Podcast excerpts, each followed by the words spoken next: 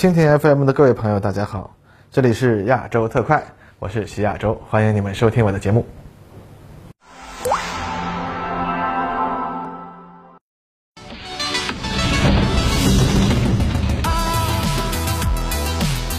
各位朋友，大家好，欢迎收看本期的亚洲特快。最近呢，随着乌克兰赫尔松大反攻的惨败，大家开始等待俄罗斯何时展开新的攻势了。而从上个月开始，俄罗斯战场上使用的精确制导武器数量开始出现了明显的上升，而且呢，开始投入装备新型坦克等新装备的新编集团军。从俄罗斯武器装备生产周期来看呢，呃，这也差不多是从开战以来紧急下达的生产订单开始完成的时候了。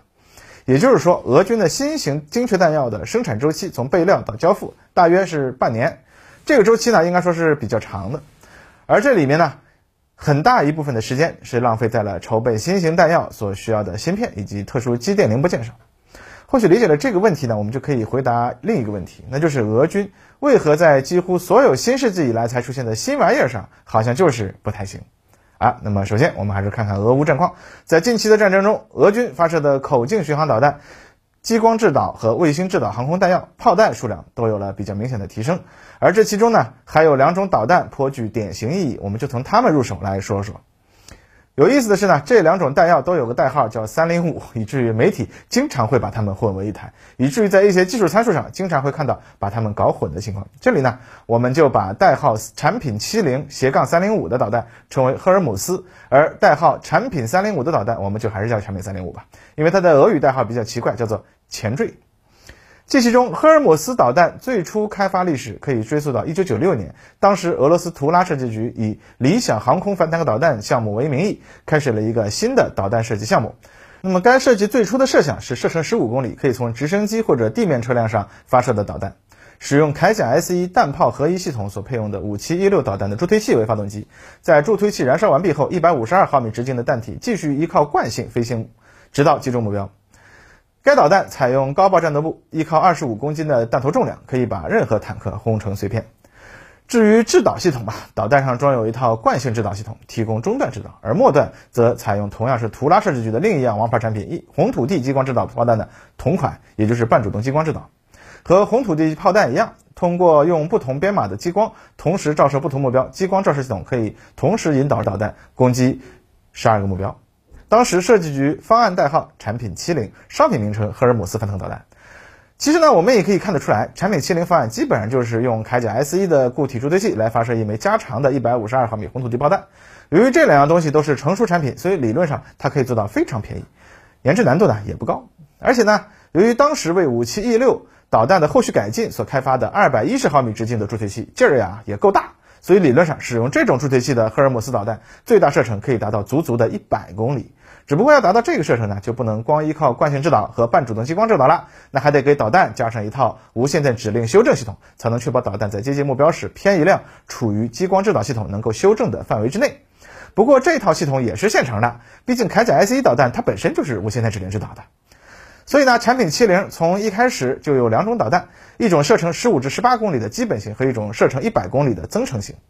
图拉设计局最初曾积极向国际市场。积极推销他们的这个设计想法，毕竟你想嘛，一种用现成的防空导弹和现成的激光制导炮弹的子系统排列组合出来的导弹啊，那可以打那么远，威力呢也够大，而且便宜啊，那多好呀！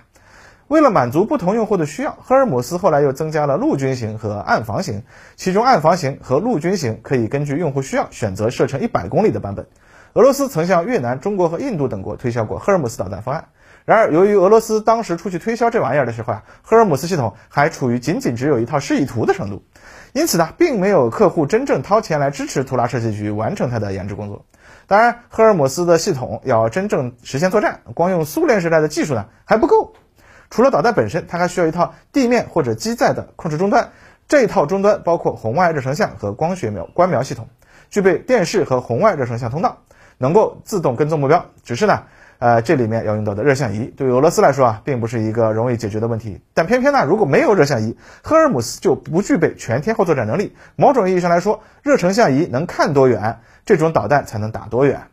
否则呢，就只能依靠前线步兵携带的激光发射机来提供导引了，组织作战的复杂性就会上升很多了。这就是为什么赫尔姆斯这样一种看起来似乎非常理想、符合俄罗斯最喜欢的简单、暴力、廉价特点的东西，却迟迟的难以拿出成品。而对外推销呢，也因为需要购买国自己解决热像仪来源的问题而困难重重。实际上，俄罗斯一直到2003年才首次完成了空射型赫尔姆斯导弹的发射试验，并在2009年首次公开展示。2012年，俄罗斯引进法国技术，实现高性能热像仪的自主生产。也就是从那之后，赫尔姆斯导弹的研制试验工作才走上了正轨。此后，俄罗斯又继续在此基础上增加了赫尔姆斯的基本型的射程，从15到18公里提升到了30公里。啊，这种导弹也被用于向埃及推销。二零一四年之后的乌克兰冲突中，有一些网络照片显示，战场上出现了不少的赫尔姆斯导弹或五七 E 六导弹的助推器残骸。但由于当时乌克兰当时的战况之下，俄军并不需要大量的发射防空导弹，所以呢，这被认为很可能是俄军使用铠甲 S 一系统发射了赫尔姆斯导弹。而在近期的俄乌冲突之中，我们也看到俄军公布使用铠甲 S 一系统攻击了乌克兰地面目标的说法。这其实呢，应该也是在说赫尔姆斯导弹已经大量投入实战使用了。那么话分两头。二零二一年陆军展上，精密机械设计局展示了产品三零五导弹。这种导弹近期在乌克兰战场上可以说是大放异彩，击毁了大量的各种战场目标。它的开发工作呢，始于二零零七年，当时俄军将其称为轻型多用途通用导弹，缩写 LMUR，最初代号产品七九。这种导弹的设计呢，看起来也并不难。它的直径呢二百毫米，重量呢一百零五公斤，战斗部同样是二十五公斤。射程十四点八公里，看起来就像是一枚缩小的 Kh 二九空地导弹。这里啊，列师长有一个不成熟的猜测：产品七零三零五和产品三零五这里面的这个三零五，或许其实啊就是指这种二十五公斤的高爆战斗部。那么在制导系统方面，它的中段制导采用卫星修正的惯性制导，而末段制导呢则采用红外热成像光学导引头。导弹后部安装了数据链天线，能与载机进行数据交联。导弹本身具备自动跟踪目标的能力，同时发射平台上的控制员也可以通过数据链看到导弹传回的图像信号，可以人在回路中控制导弹攻击它所看到的目标。那么这套制导方式基本上也是目前世界上比较流行的新型反坦克导弹的制导方式。中国、以色列、美国、欧洲都已经开发了类似的系统，基本上呢是属于二十一世纪以后新开发的技术了。它的开发难度呢，啊，主要还是在于所需要使用到的芯片供货，在早期对于俄罗斯呢，啊，比较难以保障。不过，产品三零五也是看起来并不复杂，但它的开发历程却并不顺利。二零一三年，精密机械设计局完成了产品三零五导弹的首批原型弹生产工作，但俄罗斯国防部却因为某些没有明说的原因叫停了测试工作，因为他们没有批准任何发射平台的改装。但实际上呢，很可能就是由于上面说到的原因，俄罗斯当时无法保障生产这种导弹所需的高性能芯片。然而有意思的是，二零一二年，俄罗斯联邦安全局，也就是 FSB，就与精密机械设计局签署了合约，研制一种代号产品三零五的导弹，它和产品七九看起来就是一模一样。所以呢，在二零一六年以后，FSB 向精密机械设计局提供了一架米八直升机进行导弹发射实验，测试工作十分顺利。二零一九年，俄罗斯空天军在看到啊试验结果后，也重新对这种导弹产生了兴趣，并提供了一架米二八直升机进行试验。终于在二零二一年完成了所有的测试，并在陆军展上公开展示。二零二二年呢，产品三零五导弹在乌克兰战场上大量投入使用。由于可以在乌克兰的大部分肩扛式和短程防空导弹的射程外实施攻击，而且精度极高，性能可靠，它就成为了战场的明星。也就是说，对于产品三零五来说，二零一六年是它命运转折的一年。那么在这一年到底发生了什么事情呢？这一年的四月一日，美国对二十一家俄罗斯实体企业宣布制裁，其中包括了俄罗斯最大芯片制造商 Macron，这包括终止该公司引进九十纳米芯片生产工艺的合同。这可能也就是俄罗斯国防部对产品七九后续生产失去信心的主要因素。俄罗斯当然也并未放弃自主芯片的努力。二零二零年，Micron 公司宣布他们的六十五纳米制程工艺合格，只是呢，呃，他们目前实际上仍然在为今年内投产九十纳米芯片而努力。而今年呢，俄罗斯还宣布将在二零三零年实现二十八纳米芯片的工艺。而另一家俄罗斯的主要芯片企业 Extrem，则在二零一八年就因为美国制裁宣布破产。该公司破产前表示，虽然他们在2012年就宣布了从 IBM 公司引进90纳米制程技术和设计软件的协议，但是实际上该公司直到破产前从未实现250纳米以上的芯片产业化生产。从俄罗斯围绕90纳米芯片的诸多努力和由此引发的从产品79到产品305的种种事件，我们可以推测，90纳米芯片或许是这种导弹的制导系统能够达到设计指标的关键门槛。但俄罗斯其实到目前为止尚在努力跨越这一门槛。实际上，从今年初战争爆发后不久，国际电子市场上就出现了呃与俄罗斯有关的中间商的大量采购芯片的询价单。尽管其中标注的型号呢，基本都是美国厂商的，但是这种询价单的实际意思是，只要性能和功能啊基本相当就可以考虑。而美国媒体呢，则声称，由于制裁的因素，俄罗斯目前芯片进口额仅占国际市场的百分之零点一，而这其中呢，又有百分之七十来自于同一个国家。从赫尔姆斯和产品三零五的一个卡热线仪、一个卡芯片的这种艰难历程，我们可以看出，对于俄罗斯来说，它在高新技术方面的瓶颈问题到底有多么的严重。其实，俄罗斯的问题远不仅仅是电子工业方面，比如俄罗斯新型的回旋镖、台风等高性能的轮式车辆，之所以未能投入大批量生产，就是因为其变速箱的关键零部件必须依赖北约国家进口。而机械问题呢，大家总以为这岂能难住俄罗斯？之前节目里，列车长谈起俄罗斯工业体系的问题后啊，呃，有位朋友啊跟我谈到一个事儿，他曾经统计过苏联和西方国家在冷战末期军事工业生产的零件种类总数，北约军队当时使用的零件种类的总数约为三千万种，在这之外，美国和西方阵营的军民用工业品的零件总数约为一亿种，相比之下，苏联就要远远落后很多了。也就是说，苏联的工业体系的复杂性远远比不上西方。那么，为了维持这一亿种零件的生产，当时西方国家的总人口约十分之一成为了工人，也就是就业人口的一半。当时苏联的军用零件总数不到三千万，那么两亿人口当中有七千万已经成为了工人了。那么同时，这其中又有百分之以上成为了军事工业的工人。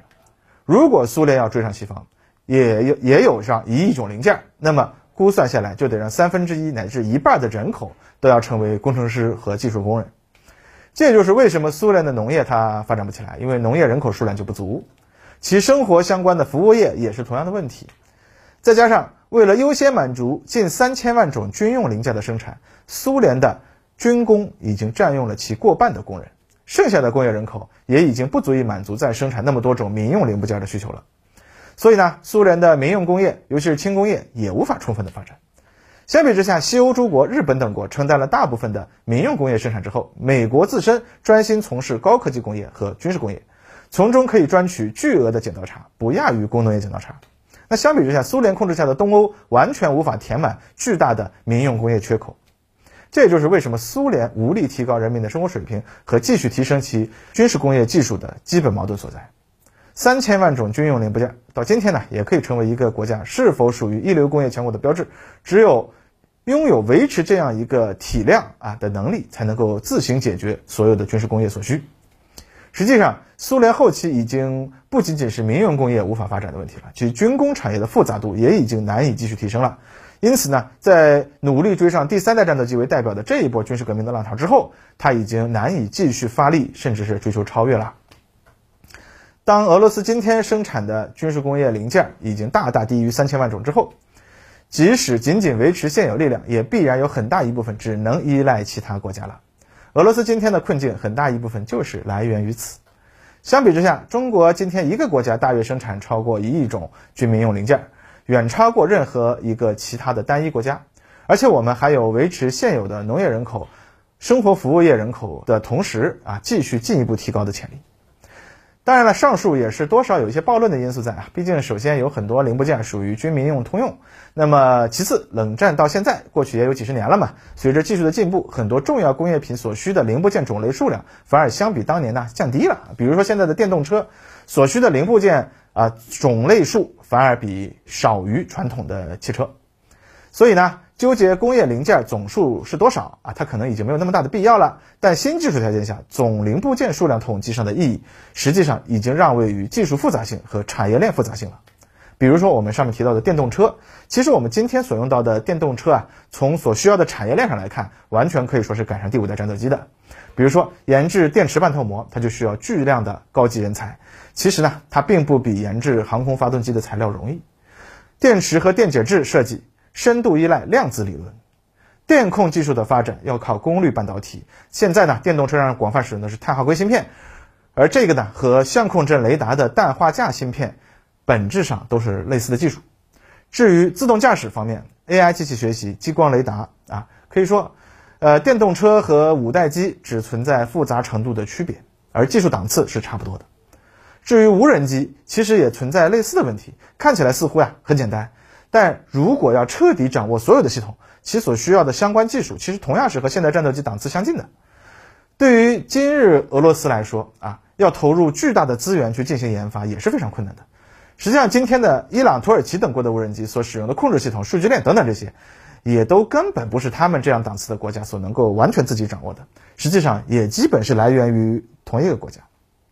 所以今天的环境下，直接出口军事装备啊，那固然是附加值最高、政治影响力最大。但实际上，有一个国家，它差不多已经成为全世界所有没有自行生产三千万种零件的能力，也无法从美国和西方进口相关零部件的国家所必须依赖的不可言说的主了。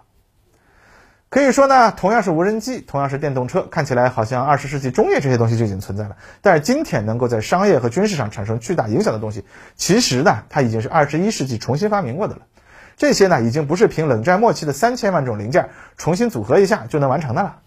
就像我们上面提到的俄罗斯两种导弹，最关键的地方它就是会卡壳。今天中国能够有底气，也正是由于我们能够维持世界上复杂度最高的工业体系，并且还能够进一步的提升。从这个意义上来说，我们是不怕新冷战的。反过来说，美国能够赢得冷战，维持一亿种零件生产的秘诀，其实就是把大量的民用工业品生产呢转移到欧洲、日本等国。取得了巨大的体量优势，同时呢，封锁苏联，逼迫他只能过度的发展军工体系。其实这是从五十年代冷战开始的时候，美国就已经确定的大战略了。今天的美国那已经没有战略家了，也没有实施能够延续超过一代人的战略的环境了。而他们的政策呢，从本质上来说啊，美国现在他们一伙人是主张去工业化，避实向虚，而另一伙人呢，则是想搞反全球化啊。但是问题是反全球化啊，并不会带来美国自身工业的复苏，而最糟糕的是，在美国今天的政治形势之下，搞不好还是两个一起来。那么这么看来啊，如果新冷战真的搞起来，那么美国重蹈苏联覆辙，是否还需要四十年，都很难说啦。好了，本期节目就到这里，咱们下期再见吧。